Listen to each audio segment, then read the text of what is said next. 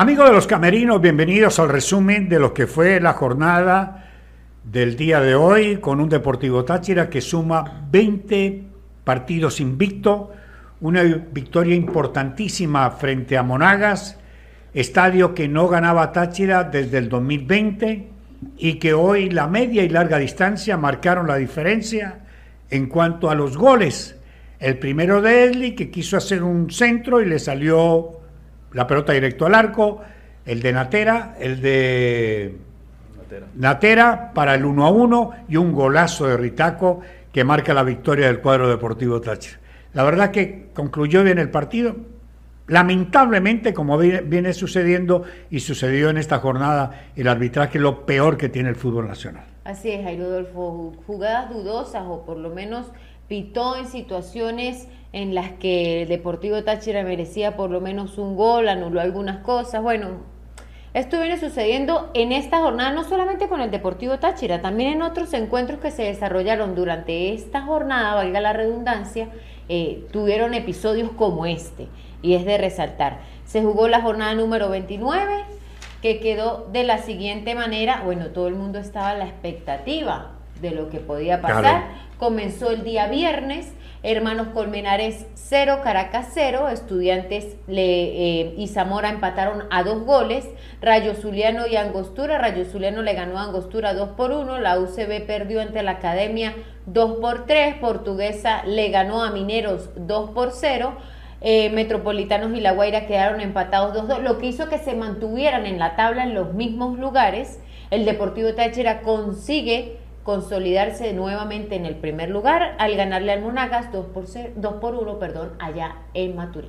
Este partido Maturín, y no solamente el del Deportivo Táchira, que fue el que dio el último encuentro de la jornada 28, es... Eh, ahora hay un nuevo G4 en el sentido de que ahora está Portuguesa, salió Carabobo, recordemos que Carabobo descansó en esta jornada, con la victoria del Portuguesa y con el partido entre Metropolitanos y La Guaira, se, digamos que de alguna manera se movió el G4. Ahora son muy pocos los puntos de diferencia, aunque Táchira se, se estableció nuevamente en el primer lugar. Es el equipo con mejor golaveraje del torneo, que ya tiene, es el equipo menos goleado del torneo con 16 goles en contra y es el equipo más goleador del torneo. Así que varias cosas que analizar. Lamentablemente tenemos que volver a tocar el tema del árbitro, pero el desarrollo de la jornada fue impactante y lo comentábamos con la nenita antes del partido, que estos partidos finales son eh, uno suma un empate, otros ligan a otro resultado. En el caso del profesor Juan Domingo Tolizano de Carabó, que era el, estaba en el G4 hasta hace unas horas, ligaba un empate entre Metropolitanos y La Guaira que llegó con un 2 a 2.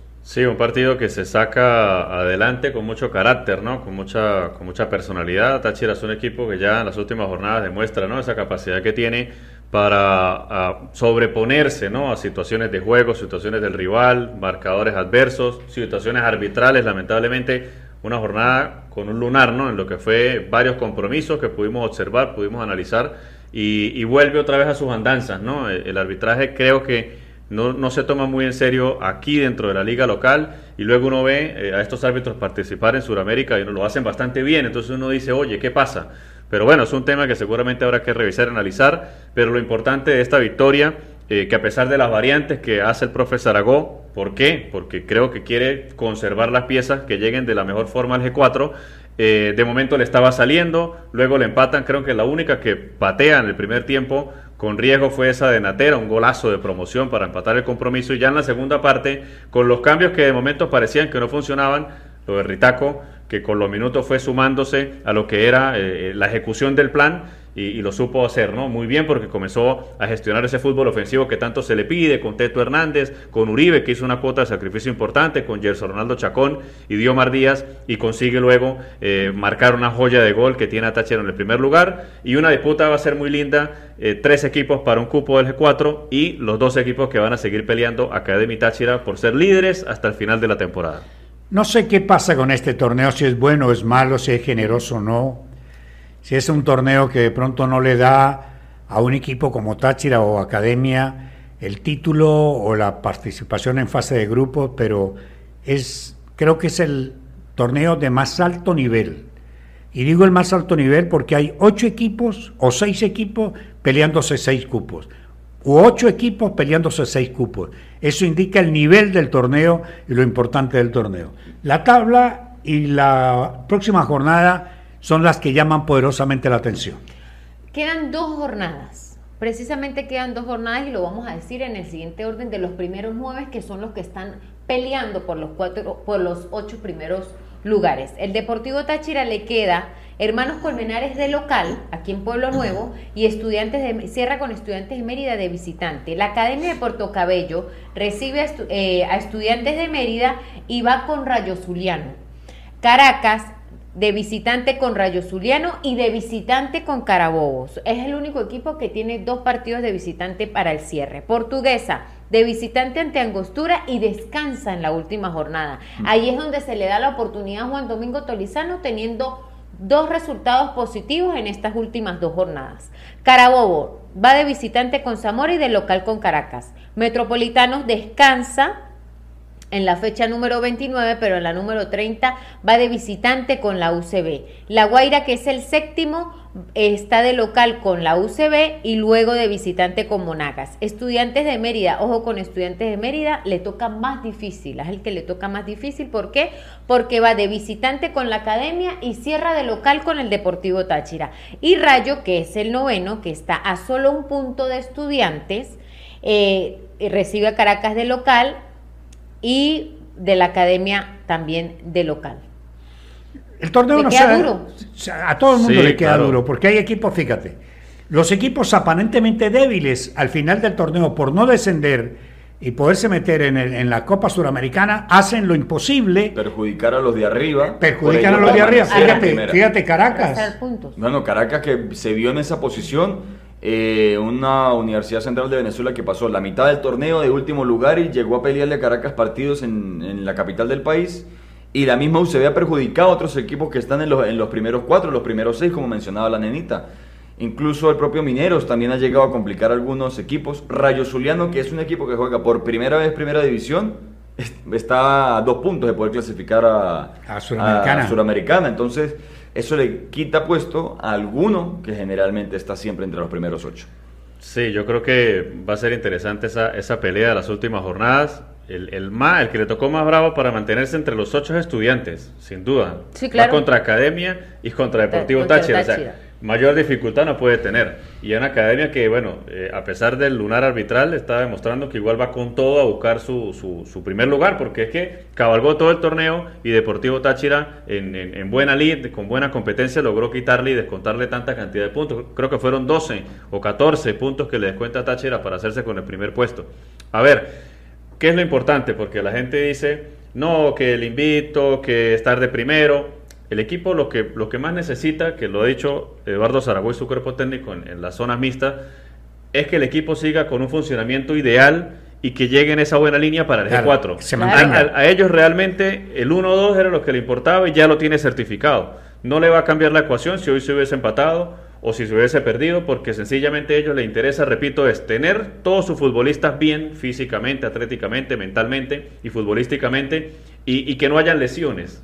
Por eso el descanso hoy de Teto, porque mucha gente escribía, pero ¿por qué no va a jugar Teto Hernández? Pero es que Teto Hernández lleva una carga de minutos muy importante. El que y por eso de las variantes en los últimos compromisos. El que sale mal es Figueroa, con un problema en la rodilla derecha. Delicado. Que no ha descansado mucho, ¿no? Que no ha descansado. Y Teto, perdón, y Araque sintió un pellizco ahí en, el, en la parte posterior, eh, pero continuó. O sea, el equipo quiere llegar con la misma idea futbolística, con el mismo sistema, el mismo desarrollo al G4. Y él va a llegar así. Lo que pasa es que también pasa por un tema cultural de gusto de la afición, porque es que no es lo mismo que usted llegue de segundo con objetivos claros como lo ha planteado, como ha desarrollado su trabajo, y llegar o llegar de primero. ¿Sí me entienden? Sí, claro. O sea, el, aficionado, el ver al equipo de primero, más allá de que si está de segundo o solamente el beneficio que le debe estar de primero es ser local en la final. O sea, independientemente de eso, para el tachirense, estar de primero estar de primero es lo máximo. Es lo mejor. Así, es, así eso no de un premio extra porque no lo dan. Para estar en, la fase de grupo de Libertadores hay que llegar a la final. O sea, puedes terminar el primer, en la fase regular de primero Y es perfecto, quedaste de primero, pero ahora en el G4 se decide si eres campeón o no. Sí, lo que pasa es que, como les digo, es a nivel cultural. Claro, a de nivel acuerdo cultural. a cómo se han ido desarrollando otros torneos, otras ligas, otras cosas. Siempre el estar de primero, pues marca la diferencia y es como un aliciente para, Claro, el, claro, claro. para el aficionado. Claro, pero para el, el equipo es un compromiso, También. porque todo el mundo le quiere quitar el invicto. Y no han Y el primer lugar. Y no Sí, puede, no. ni siquiera el, ni siquiera el que era primero le pudo quitar el, in- el invicto y el primer puesto en esta Pero jornada. ese es el objetivo de los rivales, quitarle el invicto, ganarle a Táchira, porque esa es una gran noticia y quedará para toda la vida. Lo importante del torneo, repito, es que más allá si es bondadoso o no con los mejores equipos al final en el cuadrangular, es un, equipo, es, es un torneo muy peleado como hacía rato no pasaba. Sí, aquí algunos mensajes de la gente que se conecta en el live del Instagram, por lo menos aquí, Ander José Camargo en sintonía desde Iquique, Chile, vamos Táchira, envía toda su, su buena vibra para el aro y negro. Y, y bueno, en general la gente dice que el equipo para ellos está para campeón. Aquí otra persona, otro seguidor, Daniel Yosada, eh, escribe un saludo desde las Margaritas de Táriba, vamos a Orinegro también. Eh, otro escribe por aquí, Romerda Pereira, saludos muchachos, qué gran campaña del Aurinegro, esto es para salir campeón, vamos por la décima. Y así mucha gente que está conectada, mandando todas las buenas vibras.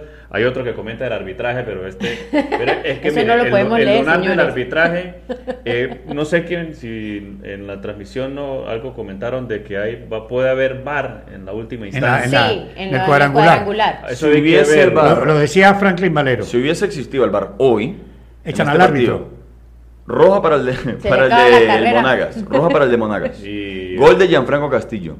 Y la, y la segunda jugada que se le anuló a Táchira pudo haber transcurrido haber y un penal con el VAR. O sea, el partido terminó hoy 2 a 1, Pero pudo ser pero 0-3. si en el caso hipotético que hubiese existido el VAR hoy, pudo haber sido con un jugador menos Monagas y un, y un 3 a 1 o como no un 4 a 1. Muy bien. ¿Cómo quedó la, la tabla? Ya lo dijimos. Sí, eh, sigue entonces Táchira en, en carrera y... Con 58.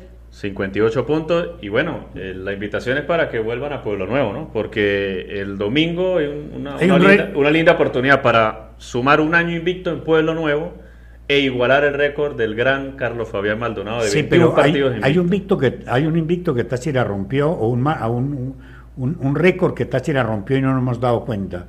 Con Raúl Cavalieri tenía la mayor cantidad de puntos obtenidos al equipo, 42 Ah, puntos. Sí, de puntos, sí. Hoy lleva 50 y pico. Superó, 58. superó lo de Raúl Cavalieri. O sea, y pensar que el equipo puede sumar 6 puntos más. Y puede sumar en esta más ronda regular, puntos sí, en, el, en el cuadrangular. Todo eso se está dando en esta temporada.